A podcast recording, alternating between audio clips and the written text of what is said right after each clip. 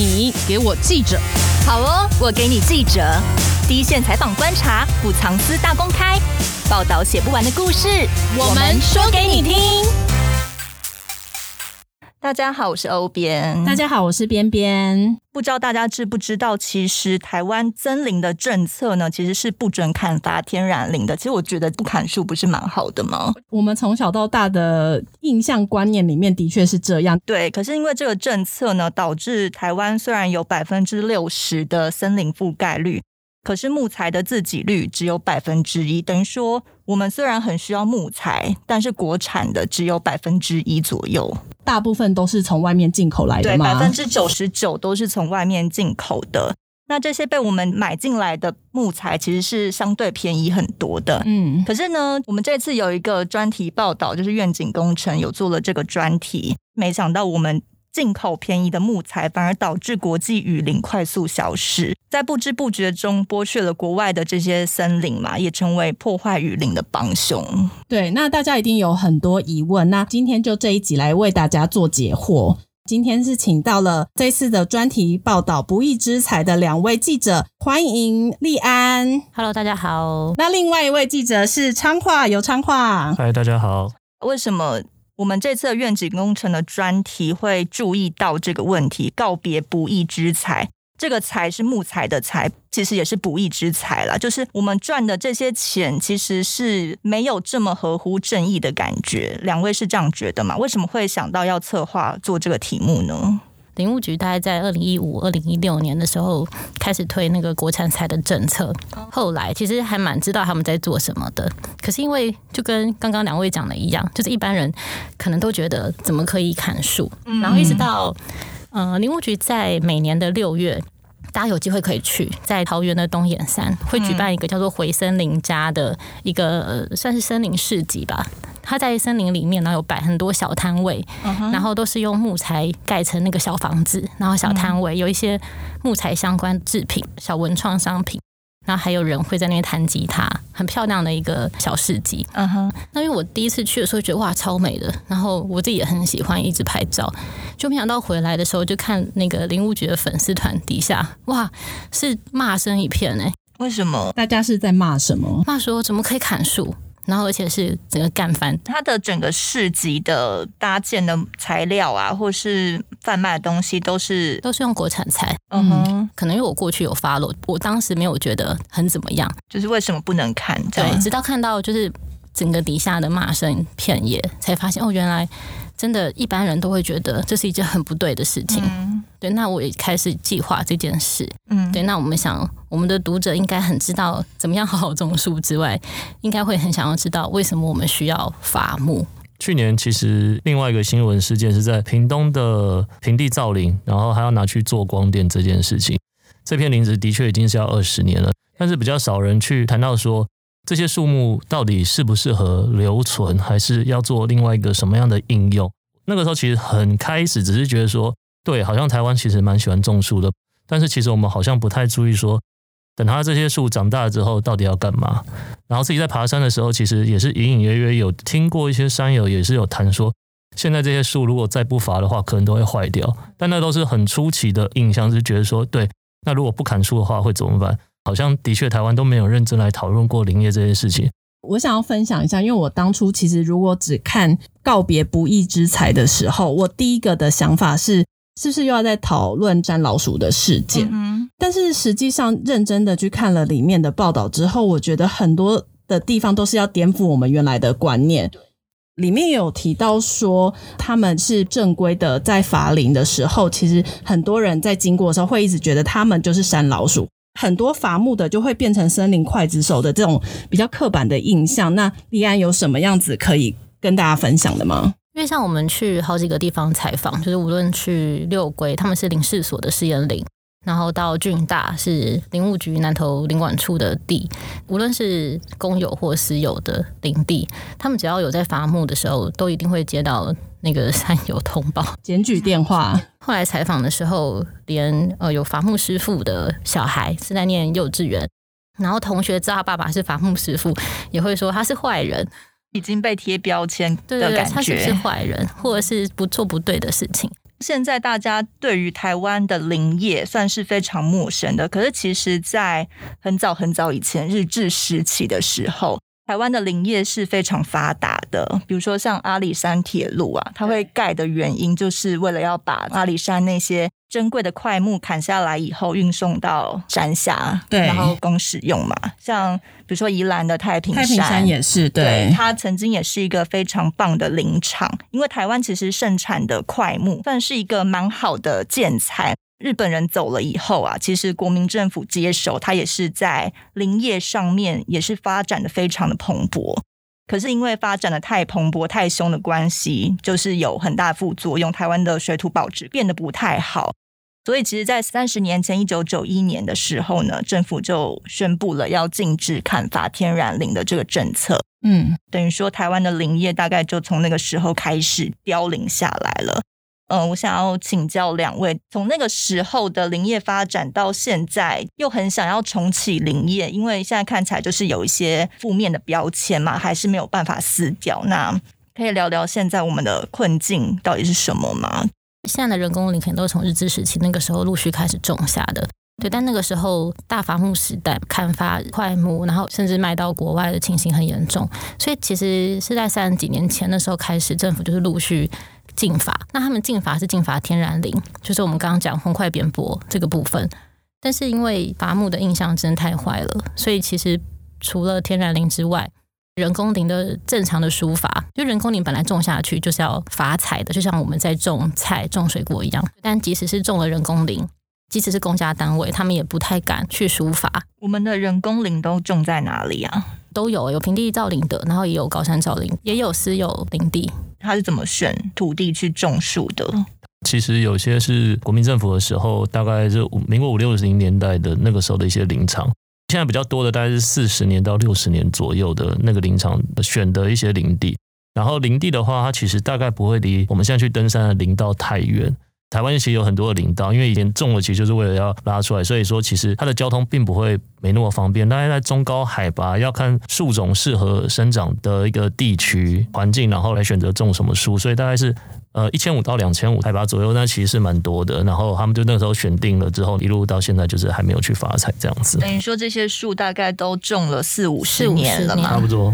算是国民政府那时候很有计划的去种它，是希望可能过了四五十年后我们可以砍来用吗？其实应该也也没有，因为它有部分，它有一些是要伐来用，那有一部分是景观造林。它有不同的功用，然后包括那个时候，因为可能跟美国政府也有合作，争取一些外汇。其实它其实呢，当时有很多的功能。大概就从一九九一年之后，其实大部分的社会声音反对伐木。其实讲另外一个，就是即便是报道露出了这两三天，其实包括受访者他都还是受到蛮大的压力，就是他们甚至被打电话去骂说他们是不是山老鼠还是盗伐。但他们其实曾经拿过 FSC，就是友善森林认证的这这样的公司，认证的。对。但是，即便是到现在，其实整体社会对于伐木的印象还是非常的差，甚至观念没有跟上国际潮流。他们会一开始本来不愿意受访吗？还是他们其实想要为自己说话？其实他们大概就是又想受访又怕受伤害吧，因为他们也知道一般人都会很害怕伐木这件事情，然后也被检举怕，但他们又想要为自己发声，所以其实一个一个找，然后也告诉他们我们的目的。之后，他们也都会愿意受访这样子。嗯，因为我知道是林务局在一九九七年有陆续的推动了一些全民造林啊，然后还有一些奖励的辅助计划。嗯，那时候是鼓励种树嘛？对，比如说你只要把你自己的私有地拿出来种植政府给你的种子，然后一个月或是一年，你这一公顷可以给你多少钱？那时候是每公顷六十万元的奖金。可是我发现，他到现在为止，很多原本种树的人，他们现在的回馈并没有像当初想的这么好。呃，对，其实屏东它平地造林算是一个比较响应的地方啦。我们去采访那个个案，他说他大概有十三家地，他是他爷爷选择要平地造林，但他爷爷爷年纪也大了，然后到他爸爸，然后现在又轮到他来照顾，所以就会碰到一个问题是，我们就可以想象，假如说是 OK，我们报社这块地。你左边种桃花心木，右边种大叶兰人，然后你再往前走一步种南洋杉，再往后一步你又种到小叶兰人。我的意思就是说，他那块地当时候可能没有经过一个很好的沟通，所以说其实来什么树苗就种什么树苗，导致现在它其实发育的状况并不是这么的好，就是里面的树其实都蛮细蛮瘦小的。那些树不能这样子种吗？他们种法有什么问题啊？如果说你是以经济为导向的话，景观造型就没关系，就是看你想要什么样的景观。那如果是经济为导向的话，就跟你去采稻米一样，你应该不会想说，我左边采一个稻米，然后右边又碰到一株小麦，然后往前又碰到一个高粱，就是你希望是比较均质的种，你才可以比较好的一个把它抒发下来。这样子的话，对于你在照顾上会比较好，对于你最后面的发财，你的经济效率也会高很多。不然的话，我要从这一片林子里面去找出一百立方的桃花心木，其实是一个非常耗费心力的事情。等于说，他把所有的树都杂的种在一起嘛，然后也会引发说，因为你这样子之后，你就会不太想去整理，也懒得去整理，所以它就会越长越差，就变成一个恶性循环。然后也可能会有别的种子掉落，就变了整个林子里面，他是跟我们说，可能已经有三成以上的杂木是他已经没办法控制，也没办法掌控了。我没有跟一个官员提到，那个官员也就是说，其实像这样的树林，大概就只剩下绿意了。看起来漂漂亮亮的，对。但是如果你要往经济造林上面去收成的话，其实它就是一个比较没有办法的一个地方了。对，当初那些很多地应该是都是从农业做转型的。就是那些农民，其实原本应该对于种植树木是没有任何概念的嘛。这是另外一个问题，就是因为当初在帮他们转造林的时候，你也没有去教他们书法的技术，然后抚育的技术，就是这一块是中空的。你只跟他说哦，你只要想办法把它养活之后，我们就可以给你一些钱。那其实养活树木其实对他们来说并不难，嗯，但是养的好不好是另外一个很关键的一个技术，因为他们可能也并不知道说整个树其实是你长大之后要经过伐采，要把那个间距再拉开。其实它有很多很细致的东西，不是说让大家一起长大，一起长大的树可能就会变得非常的细小，然后其他的经济价值就会变得很低。但现在看起来是这样，因为也长久以来被忽视，所以现在就是变成说。有点在收拾过往政策的一些后果。那他们现在的那些林没有办法把一部分的全部伐掉，然后再让剩下留下来的可以好好的种植它吗？需要时间跟付出的心力跟成本，因为这些都是农民，所以他们其实也他们并不会是专职种林业。如果在平地造林的话，他可能有别的农业他会去顾。我们的个案是种凤梨，然后对林他就是觉得 OK，反正他时间也没那么急，而且他还是照样可以领补助了。嗯，而且因为很多当初会希望转为造林的农民，都是因为可能年纪大，那他们可能觉得不用每天去收割，就是种田比较累，种树就放着放着。对，那也因为放了很久，他们也都没有疏法，所以像可能可以发财的话，它的直径可能要达到多少，但现在也都没有。一般长大能够用的树大概是多大？要看要看树种，十几米，每个不同。嗯，对，总之他那个是还没有达到可以发财的这个资金，然后甚至他去问官员还要多久，官员就说可能还要再二十年。你说他那个树要能用还需要二十年？年？对，但是其实他奖励造林的这个时间已经要到了，等于他未来二十年是没有钱可以领。嗯、那当然，现在林务局还有调整，就是可以依情况再去延长奖励的时间，然后以及再去告诉他们怎么样子再把树疏伐，然后让它长得更好。但是当时可能因为早年的这个政策不是这么明确。所以以至于他们在这几年的时候，他们也都会很慌张，觉得时间快到了，那我的补助快结束，我的树还这么小，要怎么办？也会觉得很后悔当初为什么要做造林的这件事情。我 好像有看到一篇文章是立安写的，他说他们的树种十五年才长五公分，对，就是刚刚讲那个，为什么会长这么慢？就是像刚刚昌华讲，他可能当初就是整片乱种，就是东种一点，西种一点，然后因为他也没有疏伐。疏伐的意思是指说，呃，长起来有一些要先砍掉吗？比如说，我们现在这个空间种了十棵树，对，那可能就把一些比较弱的砍掉，嗯，太弱留强，对，然后让这个墙它可能可以吸收更多的阳光，还有养分，可以光合作用，它就可以长得比较好。那未来比较好的话，它可以作为那个木材使用，但它从来没有去做书法的动作，所以导致每一棵树都很小。因为它可能都吸收不到养分，这也回过头来讲到我们在讲这个人造林为什么要疏伐的事情。因为像我们去军大林道旁边的那个林班地，就可以看到它过去也是五六十年都没有做疏伐，所以至于树倒下来之后，它里面都已经中空腐朽了，就是它已经坏掉了。所以它自己坏掉就算了，它还挡到隔壁的树，所以就是整片都长得不是这么的好。它是自己长不好，然后中空倒下来的。它不是倒下，是在我们伐木之后哦，伐的时候根本就不能用，这样子就发现它不能用。嗯，对。那如果全部这样子都不能用的话，它就缺少了那个循环经济的的这个方式。我们那时候问那个师傅，他是说十颗里面大概有两颗都是这种中空腐朽的。对，那如果你有当初有好好书法，在他年轻的时候，他有生病，你有帮他医疗，可能比较小的，你有把它发财掉，不会挡到隔壁，就大家都会长得很好。等于说有点种了二三十年的树做白工的感觉吗？对，就是比较矫枉过正，因为我们不书法，其实不砍对他未必是好事。专题里面有提到说，现在的林农是老化的，等于说如果我们要发展林业的话，未来可能是会没有人才的嘛？为什么都没有人想要接手这一块呢？呃，人力凋零这部分大概是在三十几岁到五六十岁这个阶段吧，因为我们去看的时候很两极，就大部分都是三十几年前的那些有经验的老师傅，嗯，可能都已经六十几岁要退休。因为这三十年都没有伐木嘛，其实大家都没有经验，这样。对啊，所以他们可能上一次伐木可能都是很久以前了，能力是断层的。但是其实这五年也是因为有在推这个国产菜，所以其实我们在现场也看到很多是很年轻的，有二十三岁刚毕业的，然后可能都是高材生，台大、中心、清大的学生，他们的想法比较不一样，因为他们看到比如说奥地利、日本、韩国，他们是怎么样子在做伐木，所以他们就看到台湾的希望，因为台湾现在只有百分之一。在访问那些比较年轻人的时候，他们有没有说，其实真的去投入这个行业的时候，跟他们想象的有什么不一样吗？主要来说，因为你林业大概都还是属于中高海拔的工作，所以说进去工作的话，爬山的话，就是还是有体力一个负担的问题。另外一个就是一个高风险的问题，毕竟你伐木很吃你的经验的判断，可能牵涉到它长的形状，还有包括说它上面的一些枝叶的一些缠绕，所以它每次倒下的方式都不一定。所以说。这大概是他们投入里面的第一个点，然后第二个点就是还是不稳定啦。因为其实现在整个林业来说，如果说你没有一个很长期、一个很稳定的计划，说哦，我们台湾一年大概可以发几万立方的木头量的话，其实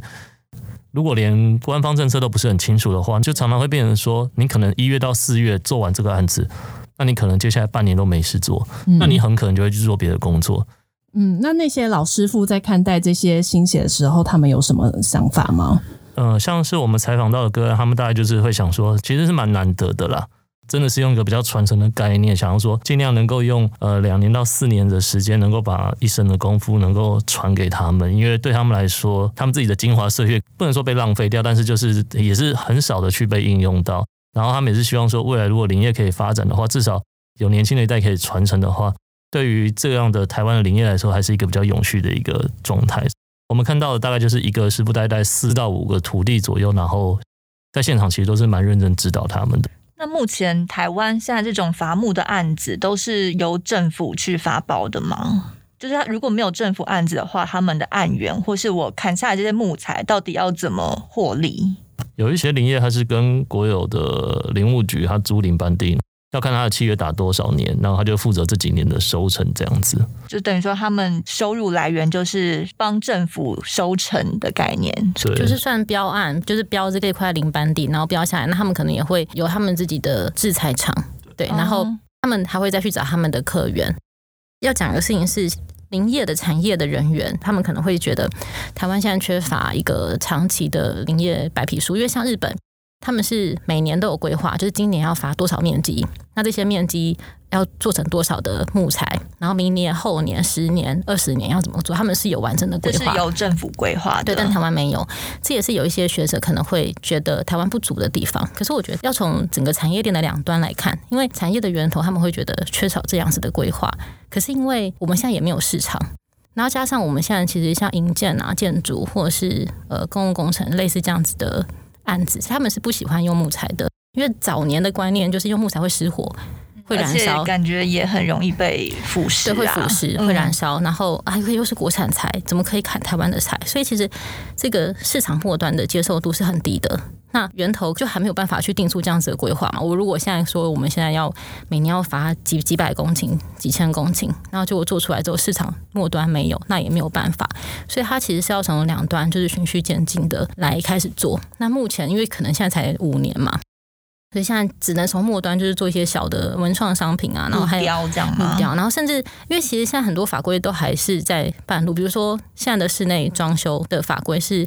不能使用木材的。因为就是刚刚讲怕燃烧这个，我觉得这其实很过时了，因为其实木材是可以有其他的防火的方式，然后以至于我们现在的营建的法规，它其实是去鼓励钢筋混凝土的。嗯哼，对，其实这都是未来我们下一步希望可以去推动，只是市场末端它有了之后，我们才可以去让。前端的这个产业链去做起来，等于说现在前端的树砍了以后，这些人还要自己去找说谁要来买我们这些木头吗？还是政府会帮忙处理？他们有一部分是政府已经有一些些单位，他们会去开始推动。从五年前的建材展，大概只有一两家，到后来七八家，到去年的建材展，已经有二十几家建材商。会来使用，甚至已经有做出长一样的规格木，让后端的市场可以去运用。那有部分是给一些比较小家的业者，他们可能会去使用制成一些，比如说家具啊，或者是当成模板去运用它。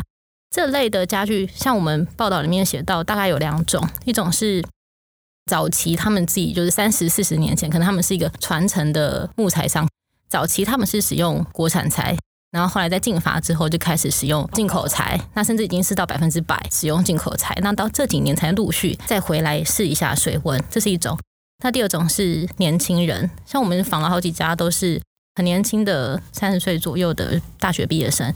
然后他们开始成立一些小公司，比较大量的在使用国产材去自己设计家具，自己做。他们会想要使用国产材，也是希望支持林业再造的感觉吗？对，就是我们专题写的，这其实是他们所认同的。因为一方面就是觉得我们的木材大量的在使用其他国家的我们讲的不义之财，那另外也是台湾的木材应该要有书法，甚至是不只是书法啦，可能未来到接法，接法就是一定的面积整面的全部砍掉吗？对的这个概念，然后去有效的利用。在人工林的伐木，它是一个循环，你有种有砍，然后砍完再种，不是代表砍完就要盖房子的，不是，就是砍完我们还会再种回去。嗯，现在我们是喊出二零二七年的国产材自给率是要达到百分之五的目标。如果我们砍了那些树之后，政府有没有什么样子的配套措施？现在政府大概是从后端吧，就是从后端会帮他们先去找市场，嗯、对，然后去媒合。因为现在也还不敢很大量的去发，现在也还都只能用测试的方式。像我们去采访的时候，比如说这整片森林可能有几百公顷，就但他们可能就只会砍伐三四公顷。重点就是消费者接受真的很低啦，对。然后过去是环团接受度也很低，那现在环团陆续有比较好的沟通，就是能认同永续利用的这个概念，只是可能他们对于。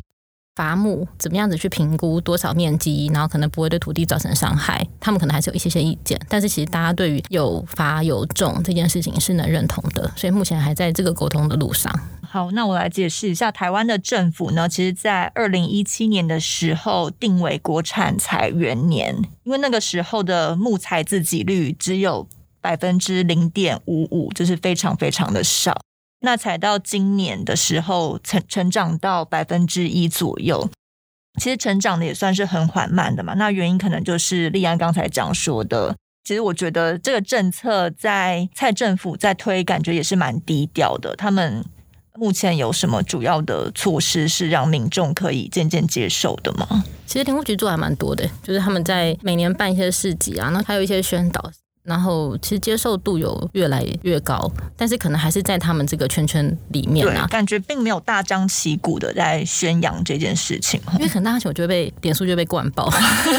也是会 会被骂。因为其实，因为其实我们报道出来，我其实最意外的是一些林业的学者，因为他们就会觉得我们做了这么多。就是为什么还要觉得我们还没有做的很完整？但是就没有人知道啊。哦，林业的学者这边是觉得自己其实有在就推国产才已经推的很用力，然后已经很多人能接受。的确，现在从学界然后到公部门，他们在这方面的努力真的已经很多。但是因为很多事情不在他们身上啊，像我们刚刚讲。营建署的这个规范，然后公共工程、什么室内设计装潢，或者是产业界，就是建筑师们他们想要做或是步行的这些法规，这根本不是林业界能解决的事情啊！因为这是末端市场，他们不接受，你能怎么办？因为二零二七年想要达到国产材自给率百分之五嘛，目前看起来是有困难度的吗？目前是百分之一点零二。其实我们去现场问。每个人都觉得很困难，但是林务局自己是讲说它是一个那个弧线啊，就是这样，后面会爆发，后面会爆发。甚至其实这几天在问一些学者，可能他们都觉得百分之五太少，就是每个人的声音是落差很大的。为什么会说百分之五太少呢？我给大家两个数字好了，嗯，比如说像日本跟韩国，他们其实希望国产材自给率达到五成的，算是呃一半以上，我们才百分之五，他们是要到五成，我们才他们的一成。我们其实这个题目啊，最原本我报纸的部分啊，原本告别不义之财这六个字是要写告别写木材，嗯，就是写钻石写木材，对，可是后来改也是因为。就写木材这三个字太像非法伐木，嗯、对。但是其实像马来西亚、东南亚这些国家，他们不是非法伐木，他们是合法的砍伐热带雨林跟天然林。等于说他们政府输出其实也是蛮开心的嘛。因为其实，在当地也都有很多争议，过去有都有还蛮多报道，可能去报道对于他们的原住民，然后对于他们的树木，甚至是其实很多珍稀的动物都是生长在。这个热带雨林里面，对，但是他对当地来说，可能也许有些人会认为他们的资产，他们可以伐木之后卖钱，甚至是伐木之后去种那个油棕树，可以经济来源对，可以是他们的经济来源。对，但是其实国际上有越来越多方式在尽量避免这种情形发生。呃，其实各个国家也陆续有在禁止砍伐天然林，所以现在我们可以用很廉价的钱去购买人家的。这个天然林，可是当各国在禁止之后，以后这个廉价也会开始消失。对，那我们都会知道粮食自给率嘛？对，但是木材自给率是我们比较少去讨论到的。会鼓励你用自己的木材，其实它就是一个永续的发展，就是你可以降低你的碳足迹。尤其是现在欧盟，他们其实非常强调碳中和的一些概念，它其实很多东西是从这边演化出来的。就是如果你现在使用了太多对地球伤害的东西的话，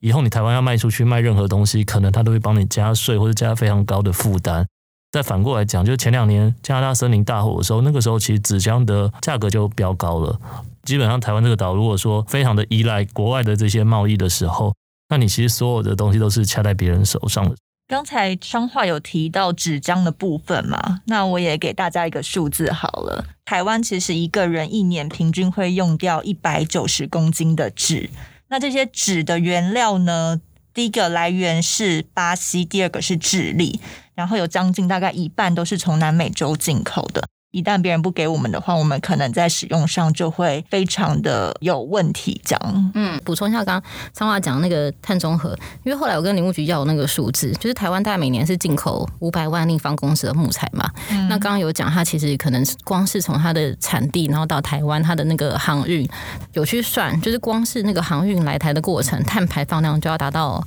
三十七点六万公吨。它大概等于九百六十六点五座的大安森林公园每年吸附的二氧化碳，这对台湾来讲就是非常的不利啊！因为联合国它那个二零五零年的那个气候峰会就是希望可以达到碳中和的目标，那我们还消耗这么多的碳。另外一个数据是，就是我们去看那个木材，它在使用上跟呃钢筋水泥合板去比较的话，像制材就是木材，它大概每立方公尺是三十一点二公斤，然后合板那个墙壁那个合板。大概是九十二点四，大概是三倍。混凝土是一百四十八点九，那你知道钢筋多少吗？钢筋是九百二十三点四，对，它是三十几倍的量。无论是从我们刚讲的木材自给率，然后到如果有书法对树本身好，然后到不开发其他国家的天然林之外，它在除碳这个方面其实是很好的一个材料。但是过去我们就是不去触碰它。采访完以后，对你们原来的想象有什么不一样吗？这个题目比较不像一般的调查报道，是说说好像踢爆哪个政府或是哪个单位没做好，比较像在跟大众做沟通。所以说，其实，在做的时候，呃，不会很挣扎，但是很期待说出来之后报道的一个反应。然后出来报道的反应，其实比我想象中还要再激烈一点啦。包括在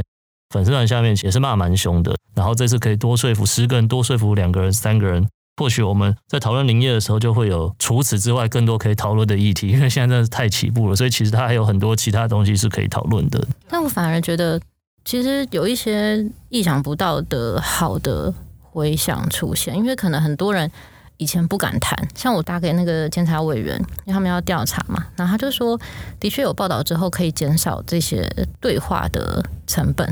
我觉得比较理性的人，甚至是有看完报道的人，应该是可以知道这个整个大方向是什么，然后比较有共识。嗯，所以我们也会继续报道相关的后续。嗯，对，然后我们报系的愿景工程也真的做了很多很不错的专题，对，陆续都有在追踪，他们已经做了十年了，我觉得很棒。今天谢谢两位来上节目，谢谢，谢谢立安，谢谢长发，拜拜，拜拜。更多精彩的报道，请搜寻 VIP 大 U 点 com 联合报数位版，邀请您订阅支持。